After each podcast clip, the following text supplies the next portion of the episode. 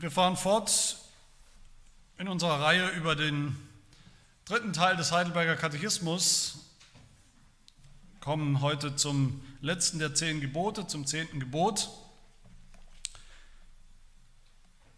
Das zehnte Gebot aus Exodus 20, Vers 17 lautet, du sollst nicht begehren das Haus deines Nächsten, du sollst nicht begehren die Frau deines Nächsten, noch seinen Knecht, noch seine Magd, noch sein Rind, noch seinen Esel, noch irgendetwas, das dein Nächster hat.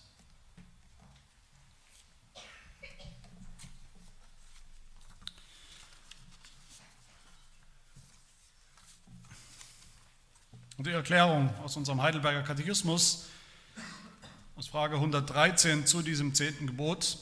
Was sagt das zehnte Gebot? Die Antwort, dass wir in unserem Herzen auch nicht die geringste Lust und Gedanken aufkommen lassen, gegen irgendein Gebot Gottes zu handeln, sondern jederzeit von ganzem Herzen jede Sünde verabscheuen und Lust zu aller Gerechtigkeit haben.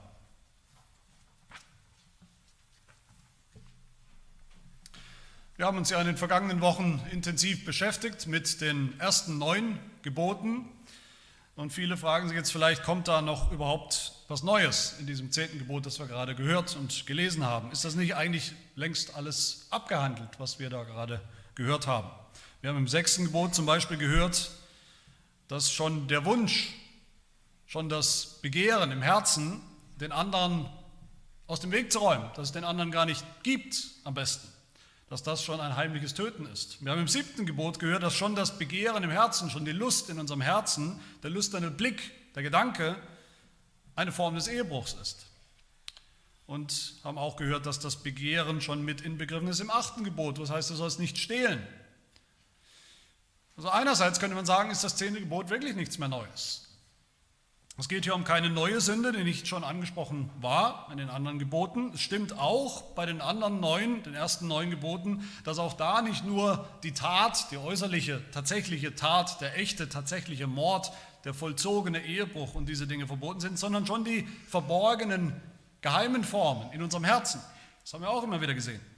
Andererseits müssen wir doch sagen, stellen wir doch fest, das zehnte Gebot ist doch auch radikal neu und radikal anders. Anders als die anderen neun. Das ist radikal anders in seiner Tiefe. In der Tiefe, wie es Sünde anspricht bei uns, der Motor zur Sünde, zum Sündigen. Die Motivation, das zehnte Gebot macht uns wirklich ohne jeden Zweifel deutlich, dass es um unser Herz geht. Nicht nur um äußerlichen Ungehorsam oder äußerlichen Gehorsam. Bei allen anderen Geboten geht es zunächst mal, dem Wortlaut, um sichtbare Taten. Im zehnten Gebot nicht. Zehnten Gebot geht es um das Begehren. Und das ist was, was man nicht sehen kann, äußerlich, zunächst mal, wo das anfängt. Wir können das nicht sehen. Gott kann das sehen. Er ist der Einzige. Begehren tut man zunächst unsichtbar im Herzen. Wir Christen wissen natürlich heute, wie Jesus Christus in der Bergpredigt die zehn Gebote auslegt, eben immer mit Blick auf unser Herz, auf die verborgenen Begierden, im Blick auch auf ein neues Herz, das wir brauchen. Aber die Juden damals wo Gott ihnen am Berg Sinai die zehn Gebote gegeben hat, die hatten keine Bergpredigt natürlich. Und wenn Gott ihnen das zehnte Gebot nicht gegeben hätte, dann wäre es vielleicht denkbar gewesen, möglich gewesen, dass sie auch die anderen neun Gebote eben nur so verstehen, als käme es nur auf was Äußeres, nur auf einen äußeren Gehorsam an. Nur darauf, dass man eben diese konkrete Sünde jeweils nicht tatsächlich tut in der Tat. Das wäre natürlich ein völliges Missverständnis von allen Geboten, aber ein Missverständnis, das real ist, das möglich ist und das die Juden tatsächlich hatten. Michael Horton, ein reformierter Theologe, der berichtet von einem, von einem Gespräch, von einer Begegnung, die er selbst hatte mit einem jüdischen Rabbi.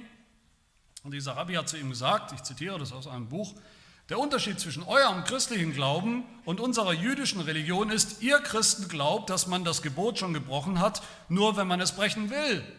Schon der Gedanke ist Sünde. Wir Juden denken anders. Man muss es schon tatsächlich brechen. Sonst würden wir ja ständig sündigen. Was genau der Punkt ist.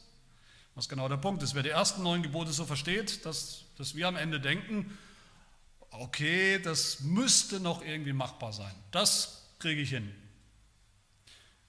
Gut, ich halte sie nicht dauernd, aber ich breche sie ja auch nicht dauernd. Der hat keines, auch nicht eines der ersten neun Gebote richtig verstanden. Und er hat ganz sicher das zehnte Gebot nicht gelesen und verstanden.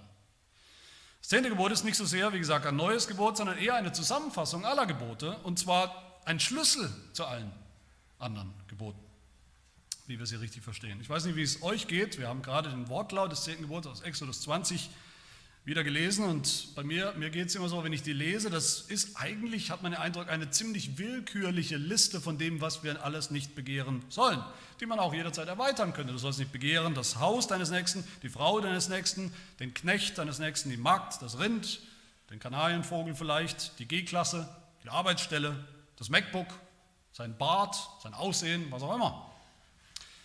Irgendwas, was der Nächste hat, und was Gott natürlich damit sagen will, ist, du sollst überhaupt nicht begehren. Die Begierde ist das Problem. Egal zunächst mal, wonach. Die Begierde an sich ist das Problem. Das heißt, es geht gar nicht um die vielen Dinge, die da aufgezählt werden. Die Beispiele. Es geht um die Motivation dahinter, den Antrieb, den Motor. Und zwar um ein Herz, das all das so antreibt das uns antreibt, alle Gebote zu brechen. Eins bis neun. Wenn wir das zehnte Gebot so verstehen, dann sind wir in guter Gesellschaft. Herr Heidelberger tut das eben auch, das haben wir gerade gelesen. In Frage 113, was will Gott in diesem zehnten Gebot? Wir sollen in unserem Herzen, und der Heidelberger geht gleich aufs Herz und ans Herz, wir sollen in unserem Herzen keine Lust und keinen Gedanken aufkommen lassen, gegen irgendein Gebot Gottes zu verstoßen sondern im Gegenteil, wir sollen jederzeit von ganzem Herzen aller Sünde Feind sein. Sünde in jeder Form. Es geht um alle Gebote, es geht um alle Sünden. Es geht um die Wurzel, das Problem der Sünde, unser sündhaftes Herz. Zweimal spricht der Heidelberger von Herz, zweimal spricht er von Lust. Es geht um Lust. Eine schlechte, böse Lust, die Lust zu sündigen und dann eine gute Lust, die Lust zur Gerechtigkeit, die Lust, das Richtige zu tun. Das ist, was Gott gefällt. Deshalb wollen wir uns heute eben zusammenfassend zu den zehn Geboten anschauen. Das erste, wie das Begehren hinter all dem steht, was wir im ersten bis zum neunten Gebot gehört und gesehen haben. Dann zweitens, wie das Begehren das Problem ist, die Sünde schlechthin, die Jesus Christus aus dem Weg geräumt hat. Und drittens dann, wie ein Leben aussieht, ohne so zu begehren, ohne dieses falsche Begehren. Deshalb auch heute nur diese Frage 113 zum zehnten Gebot. Das sind ja noch andere Fragen in diesem Sonntag des Heidelberger Katechismus. Nächstes Mal kommt dann das elfte Gebot. Nein, natürlich nicht. Nächstes Mal kommen dann die Abschlussfragen zu den zehn Geboten, wie wir mit ihnen umgehen sollen insgesamt. Zum Ersten also die Lust zu sündigen. Das zehnte Gebot heißt, du sollst nicht begehren. Gar nicht. Egal was.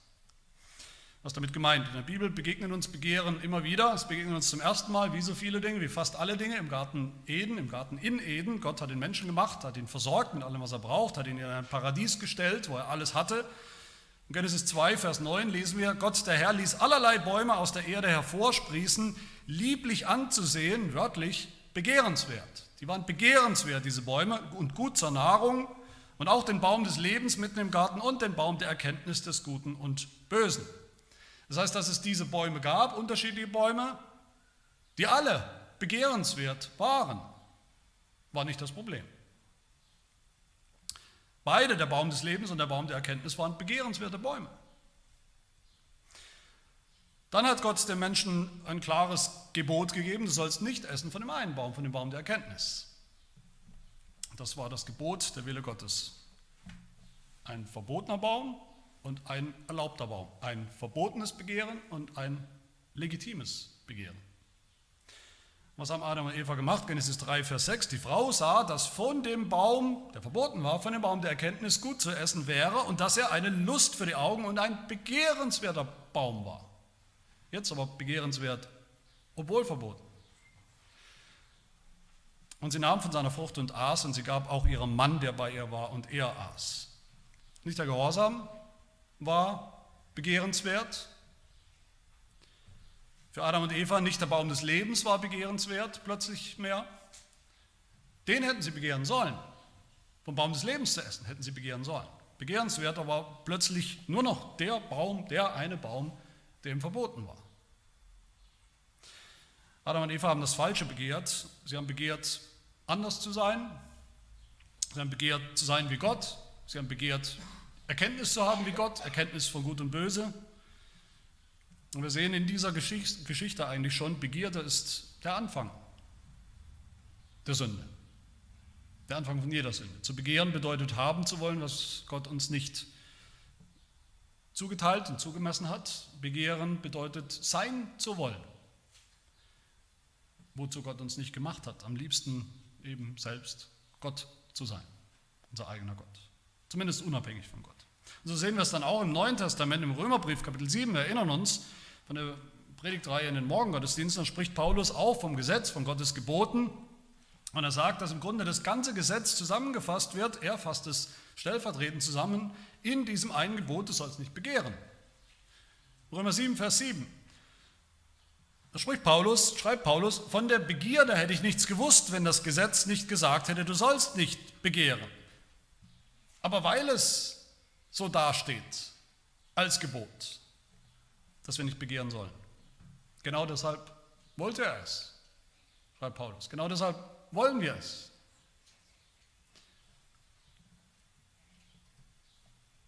Vers 8 in Römer 7, da nahm aber die Sünde einen Anlass durch das Gebot, das zehnte Gebot, und bewirkte in mir jede Begierde, jede Form von Begierde. Paulus sagt da, die Begierde ist der Feind des Gesetzes, der Gebote, von allem, was Gott will, was Gott heilig ist, was er von uns will und für uns will. Die Begierde will immer Gottes Gebote brechen und will sich frei machen eigentlich von jedem Gebot. Zu begehren, darin steckt auch das Wort, oder umgekehrt, aufbegehren, darin steckt auch das Wort begehren. Wer begehrt, der begehrt auf, begehrt auf gegen Gott. Der will gar kein Gesetz und er will auch gar keinen Gesetzgeber. Begehren ist nicht eine Sünde, sondern ist eigentlich die Sünde, die Mutter aller Sünden der Inbegriff der Auflehnung gegen Gott, den Schöpfer. Es ist kein Zufall, dass der Apostel Paulus in Kolosser 3 sagt, Habsucht, was ein anderes Wort ist nur für Begierde, Habsucht ist Götzendienst. Die Begierde will Gott nicht, die Begierde sucht sich ihren eigenen Gott, die Begierde ist ihr eigener Gott. Und der Apostel Petrus beschreibt die Ungläubigen im zweiten Petrusbrief und sagt, die brechen alle Gebote. Er, er äh, fasst das zusammen und sagt, sie brechen alle Gebote und sie haben alle Augen voller Ehebruch, sie hören nie auf zu sündigen. Und warum? Was sagt Petrus? Woher kommt das? Sie haben ein Herz, das geübt ist in Begierde. Sie sind Fachleute, Profis im Begehren. Im Epheserbrief Kapitel 4, da heißt es über dieselben Ungläubigen, dass sie alles Empfinden verloren haben, sich der Zügellosigkeit ergeben haben, um jede Art von Unreinheit zu verüben mit unersättlicher Begierde. Begierde ist unersättlich, unersättliche Gottlosigkeit, Feindschaft gegen Gott, gegen seine Gebote. Und diese Begierde verbietet uns Gott im zehnten Gebot. Und wie gesagt, ist sie der Schlüssel für alle anderen Gebote. Wir brechen das erste Gebot nicht nur, wenn wir tatsächlich an andere Götter glauben, neben dem einen wahren Gott, sondern auch schon, wenn wir im Herzen begehren, dass wir uns doch wenigstens selbst den einen oder anderen Gott machen könnten.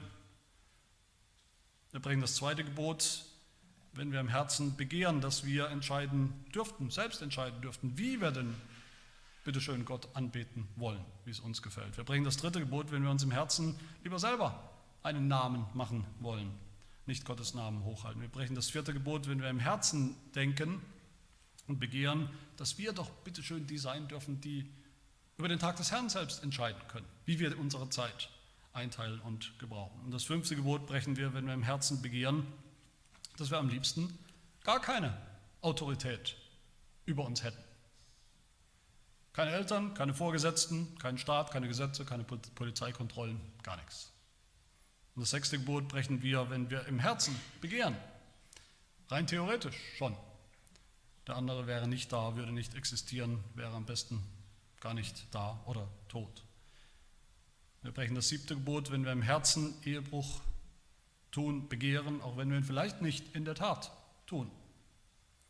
brechen das achte Gebot, wenn wir nicht zufrieden sind mit dem, was Gott uns gegeben hat an materiellen Gütern, sondern immer, immer begehren nach mehr, nur ein bisschen mehr oder viel mehr. Auch wenn wir es uns nie nehmen würden, auch wenn wir nie tatsächlich stehlen würden. Und wir brechen das neunte Gebot, indem wir begehren, dass wir uns selbst einen Ruf machen, auch auf Kosten des Rufs von anderen. Wer die neuen Gebote bricht, in der Tat tatsächlich bricht, ist natürlich schuldig vor Gott. Aber, und darum geht es hier, schuldig vor Gott ist auch der, der sie im Herzen bricht, im Herzen aufbegehrt gegen Gott und seine Gebote. Und so gesehen hat dieser Rabbi recht. Das zehnte Gebot zeigt uns, dass wir tatsächlich ständig sündigen. Dass unser Problem viel größer ist als ein paar Fehler, ein paar sündhafte Taten, die wir ab und zu mal tun. Das Problem sitzt viel, viel tiefer. Und das sehen viele heute nicht mehr, leider. Deshalb ist es auch so eine sinnlose und müßige Diskussion, zum Beispiel zu sagen, ein Homosexueller, der seine Homosexualität nicht auslebt, der keusch lebt, nicht handelt, da ist doch alles in Ordnung. Es ist ja nur eine Begierde, aber es ist ja noch lange keine Sünde, wenn er es nicht auslebt. Erst wenn man handelt, erst wenn man tut, auslebt, ist es eine Sünde. Nein, das ist nicht alles in Ordnung. Genauso wenig wie alles in Ordnung ist bei einem Menschen, der zwar nicht tötet, denn niemals, vielleicht in seinem ganzen Leben, niemals tatsächlich jemandem das Leben nimmt, aber der ein Herz hat, was voller Mord und Hass und Menschenverachtung und Totschlag ist. Oder ein Mensch, der gierig und geizig ist sein ganzes Leben lang, auch wenn er niemals tatsächlich nach der rechtlichen Definition stiehlt. Die Welt sieht natürlich immer nur die Taten an, aber Gott schaut unser Herz an. In unserem Herzen herrscht die Begierde von Natur aus. Und das ist die Begierde, die Gott verbietet, der Motor, der Antrieb zur Sünde, die Lust zu sündigen. Jesus sagt in Matthäus 15, Vers 19, aus dem Herzen aus dem Herzen, das begehrt, kommen alle Sünden, böse Gedanken, Mord, Ehebruch, Unzucht, Diebstahl, falsche Zeugnisse, Lästerung, die ganzen Sünden, die in den zehn Geboten aufgezählt werden, kommen aus dem Herz, das begehrt. Und diese Begierde hat natürlich Konsequenzen, wie die anderen Gebote auch, die wir besprochen haben, die wir brechen. Gott spricht sein Urteil, Gott hat sein Urteil gesprochen bei Adam, hat Adam ein Gebot gegeben, er sollte nicht begehren, hat es doch getan und ist damit aus dem Paradies entfernt worden, aus dem Paradies geflogen. Gott hat Israel verboten, zu begehren, aufzubegehren gegen seine Gebote. Israel hat es doch getan. Und letztlich deshalb auch sind sie aus dem verheißenen Land Kanaan geflogen, geflogen in die Gefangenschaft, ins Exil. Ihre Begierde war ein, ein Beweis dafür, dass da ein großes Problem ist, dass was nicht stimmt mit ihnen. Gott sagt, dass sie ein unbeschnittenes Herz hatten. Das war ihr Herz, unbeschnitten. Und Gott hat uns auch verboten zu begehren, aber wir alle tun es trotzdem. Und durch unser Begehren brechen wir die Gebote 1 bis 9 und natürlich 10. Und deshalb haben wir unsere Strafe verdient, selbst wenn wir nicht tun in der Tat. Das zehnte Gebot ist wirklich der absolute Todesstoß für jede Form von Selbstgerechtigkeit, die man so aufbaut auf Grundlage der zehn Gebote, wie wir damit umgehen, wenn wir meinen, wir schneiden so schlecht doch gar nicht ab eigentlich, wenn wir durch die zehn Gebote durchgehen. So kann nur jemand reden, der tatsächlich nur auf seine Taten schaut, aber der keine Ahnung hat von dem Herzen, das in ihm ist, der nicht einmal ehrlich auf sein Herz geschaut hat. Martin Luther sagt zu diesem zehnten Gebot, darum ist dies letzte Gebot nicht für die bösen Buben vor der Welt, sondern eben für die Frommsten, die gelobt werden wollen, die redliche und aufrichtige Leute heißen wollen, die sich gegen die vorigen Gebote, das heißt die ersten neun, nichts zu Schulden kommen lassen haben. Das zehnte Gebot ist nicht für die schlimmsten Verbrecher dieser Welt, sondern auch und vielleicht besonders für die, die sie eigentlich für äußerlich zumindest gar nicht so schlecht halten. Aber es gibt Hoffnung, Gott sei Dank. Es gibt auch hier Hoffnung, die Hoffnung des Evangeliums. Und was ist diese Hoffnung? wenn wir das mal erkannt haben, dass die Begierde in unserem Herzen, dass unser Herz das Problem ist, die, die Hoffnung und auch die Notwendigkeit ist natürlich dann nichts anderes als ein neues Herz, das eben anders ist. Ein verändertes Herz. Schon im Alten Testament zum Volk Israel, das ständig die zehn Gebote gebrochen hat, sagt Gott, so beschneidet nun die Vorhaut eures Herzens und seid nicht mehr halsstark. Ihr braucht ein beschnittenes Herz. Die Begierde muss rausgeschnitten werden. Das Grundproblem, die Mutter aller Sünden, muss weg. Und die Beschneidung der, der Jungs im Volk Israel, die tatsächliche Beschneidung, war immer schon ein Bild für genau dieses Problem, die Notwendigkeit, dass die Sünde, das sündhafte Herz rausgeschnitten, rausoperiert werden muss. Und Gott verspricht das dann auch seinem Volk, dass er das tun wird. Deuteronomium 30. Der Herr, dein Gott, wird dein Herz und das Herz deiner Nachkommen beschneiden, dass du den Herrn, deinen Gott, liebst von ganzem Herzen und von ganzer Seele, damit du lebst. Oder Ezekiel Kapitel 37. Ich will euch ein neues Herz geben und einen neuen Geist in euer Inneres legen. Ich will das steinerne Herz, das, das tote, harte Herz aus eurem Fleisch wegnehmen und euch ein fleischernes Herz geben, eins, das lebt. Ich will meinen Geist in euer Inneres legen und werde bewirken, dass ihr in meinen Satzungen wandelt und meine Rechtsbestimmungen befolgt und tut. Und was sind diese Rechtsbestimmungen? Am Ende nichts anderes als die zehn Gebote, Gottes Gesetz. Gott verspricht uns dieses neue Herz. Eins, das dann nach Gottes Geboten fragt und lebt. Wie der Heidelberger sagt, dass wir in unserem Herzen auch nicht, nicht mehr die geringste Lust und Gedanken aufkommen lassen, gegen irgendein Gebot Gottes zu handeln. Das das Gegenteil, der Kontrast zu dem Herz, das wir früher hatten. Und wie hat Gott das getan? Wie hat er das erfüllt? In seinem Sohn Jesus Christus. Die ganze Geschichte Israels, die Beschneidung in Israel, die so ein wichtiges Zeichen war, die war von Anfang an ein Zeichen für Jesus Christus. Jesus ist gekommen für Sünder, für echte Sünder, nicht für Menschen, die mal was Unvollkommenes tun, die mal einen Fehler machen. Jesus ist gekommen, wie er selber sagt, für Kranke, für die Kranken, für die, die wirklich krank im Herzen sind, denen nicht anders zu helfen ist als durch ein neues Herz. Und Jesus Christus hat zwei Dinge getan. Das erste, er hat selber nie begehrt. Nie sündhaft begehrt. Nie aufbegehrt gegen Gott, seinen Vater, gegen seine Gebote. Jesus war so heilig, dass er nicht nur die zehn Gebote nicht gebrochen hat. Er war so heilig, dass er die zehn Gebote nicht brechen wollte. Er hatte keine Lust daran, zu rebellieren, die Gebote zu brechen. Im Gegenteil, er hat sie erfüllt in ihrer tiefsten und wahrsten Absicht, indem er Gott geliebt hat von ganzem Herzen und seine Nächsten wie sich selbst. Jesus Christus war gerecht und seine Gerechtigkeit ist unsere Gerechtigkeit, die Gott uns schenkt durch den Glauben. Die einzige Gerechtigkeit, die wir brauchen, die einzige Gerechtigkeit, die was taugt vor Gott, die er annimmt. Und das Zweite, was Jesus getan hat, war sein Leben zu lassen für Sünder, für Gesetzesbrecher.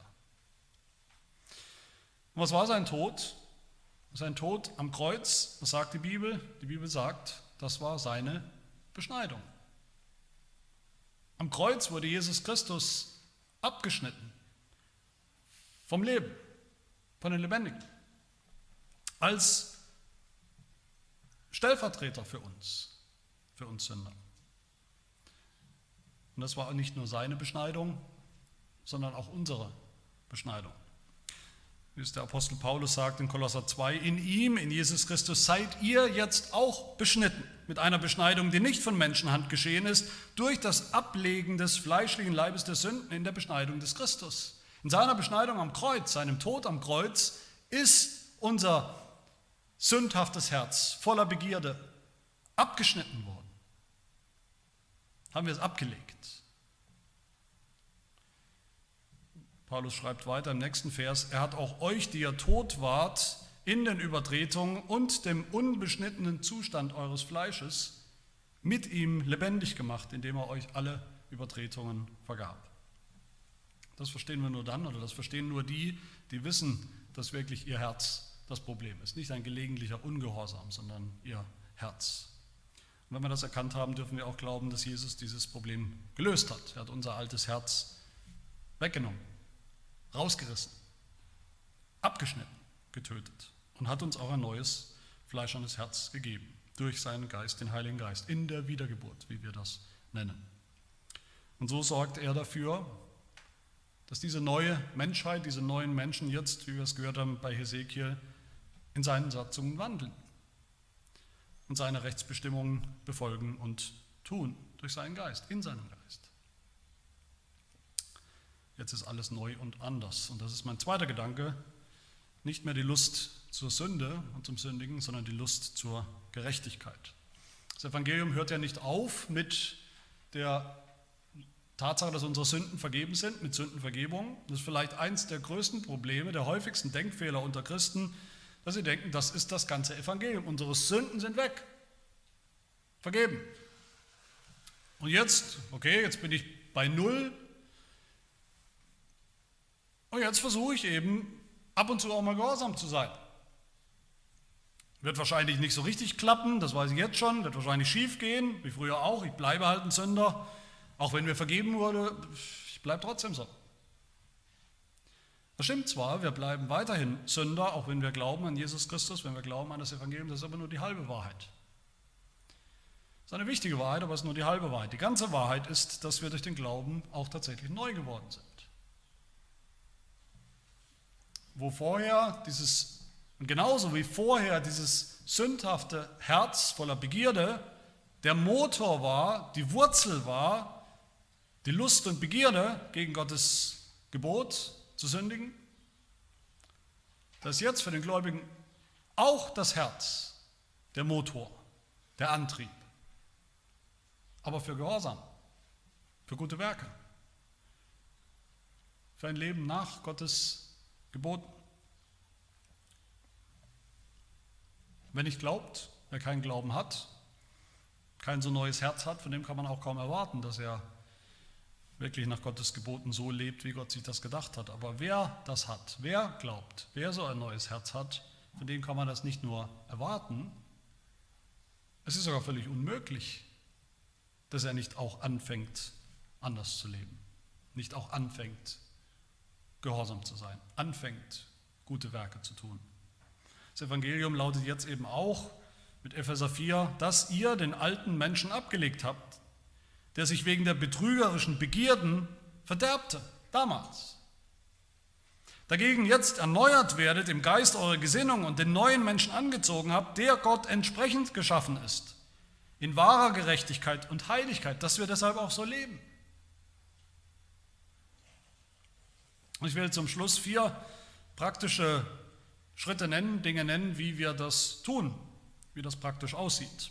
Und das erste ist, wir sollen die Begierde töten.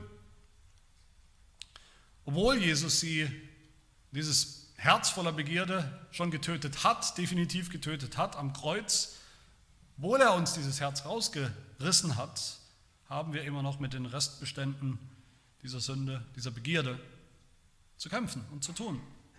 Und dagegen sollen wir kämpfen und dürfen wir kämpfen.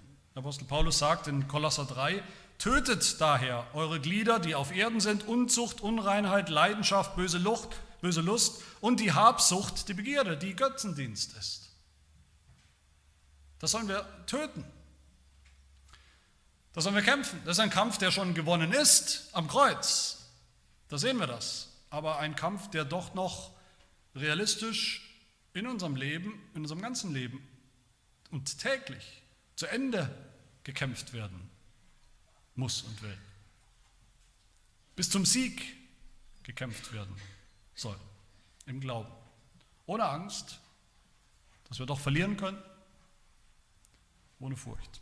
Zweitens, wir sollen unsere Begierde auch umpolen.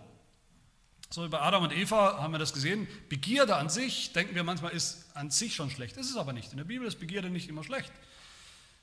Adam und Eva haben das Falsche begehrt, den falschen Baum Und so soll auch unsere Begierde nicht mehr ausgerichtet sein auf die falschen Dinge, auf das Haus unseres Nächsten, die Frau unseres Nächsten oder irgendetwas, was er hat und was wir eben nicht haben, sondern auf Gott und auf das, was er uns versprochen hat, seine Verheißung, die Verheißung des Evangeliums, auf seine Gebote, weil wir wissen, sie sind gut für uns. Das sind nicht die Gebote, die uns jetzt verdammen, sie sind gut für uns, für unser Leben.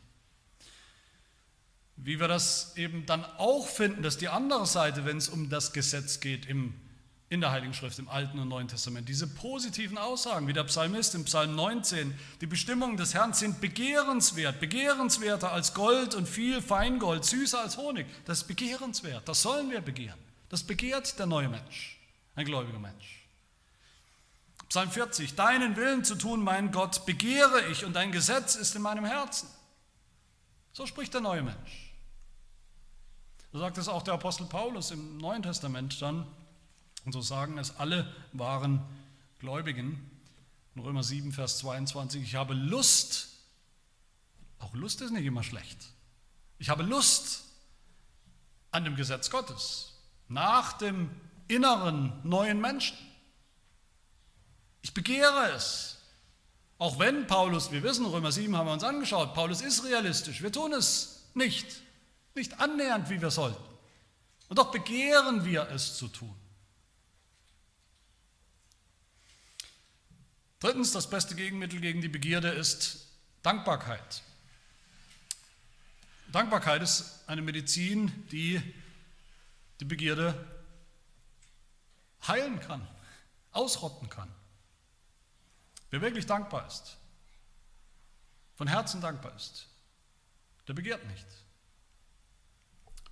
Wenn Begehren die Sünde des zehnten Gebots ist, ist die, die, die Sünde schlechthin, dann ist umgekehrt das Leben, das Gott will, ein Leben der Dankbarkeit, der Zufriedenheit. Zufriedenheit mit dem, was wir haben, alles. Zufriedenheit mit dem, wie wir sind und wer wir sind und was wir sind. Und dieses Leben kommt aus Zufriedenheit. Zufriedenheit ultimativ mit Gott. Psalm 73 haben wir eingangs gehört. Wen habe ich im Himmel außer dir, außer dem Herrn? Und neben dir, weil ich ihn habe, neben dir begehre ich nichts auf Erden. Ich begehre, aber ich begehre nichts. Ich begehre nur das, was dir entspricht und was du mir gibst, Herr. Diese Dankbarkeit ist dann auch kein Zufall, dass sie ja die Überschrift ist, wenn wir uns erinnern, über diesem ganzen dritten Teil des Heidelberger Katechismus und der zehn Gebote. Aus Dankbarkeit. Dankbarkeit ist das Gegenmittel gegen die Begierde. Und viertens und letztens, wir sollen und dürfen dann natürlich jetzt auch anfangen, nach allen Geboten Gottes zu leben und zu trachten und zu fragen. Der Heidelberger sagt, das zehnte Gebot, das meint, wir sollen nicht nur, das ist die negative Seite sozusagen, jederzeit von ganzem Herzen jede Sünde verabscheuen, sondern jetzt auch Lust zu aller Gerechtigkeit haben. Oder wie es dann in Frage 114 heißt, heißen wird, dass wir jetzt auch beginnen mit fester Absicht nicht nur nach einigen, sondern nach allen Geboten Gottes zu leben. Was sollen wir? Das ist ein Soll, ein Du sollst, aber ich würde eher sagen, das dürfen wir jetzt auch und das können wir jetzt auch. Das macht das neue Leben aus. Der Apostel Paulus sagt in Römer 7, wie wir gehört haben, von der Begierde hätte ich nichts gewusst, wenn das Gebot nicht gesagt hätte, du sollst nicht begehren. Das Gebot hat es aber gesagt, dann sei da ist das ein Problem mit dem Begehren. Aber derselbe Apostel Paulus sagt dann eben auch in Römer 7, und das macht uns aus, die Gläubigen, dass wir mit Paulus das auch sagen können. Jetzt habe ich Lust an dem Gesetz Gottes nach dem inneren Menschen. Ich habe Lust an dem zehnten Gebot, ich habe Lust an dem ersten bis zum neunten Gebot, weil es Gottes gute Gebote sind. Möge uns das beschreiben, prinzipiell beschreiben als neue Menschen, als Christen und dann auch mehr und mehr beschreiben durch das Leben der Heiligung. Amen. Wir beten. Unser Gott, wir danken dir, dass du deinem Volk, einem Volk von Sündern, ein neues Herz versprochen hast, dass du das bildlich dargestellt hast in der Beschneidung, dass du eingreifen wirst das Problem, dieses schwarze, pechschwarze, sündhafte Herz voller Begierde rauszunehmen und dass du auch in der Tat dieses neue Herz geschenkt hast in der Wiedergeburt. Ein Herz, das glaubt, ein Herz, das dich liebt, ein Herz, das will, was du willst, ein Herz, das deine Gebote liebt, auch wenn wir noch oft sündigen, ungehorsam sind. Auch wir danken dir, dass uns all das zufließt aus dem Evangelium unseres Herrn Jesus Christus, der sich selbst hat abschneiden lassen als unsere Beschneidung.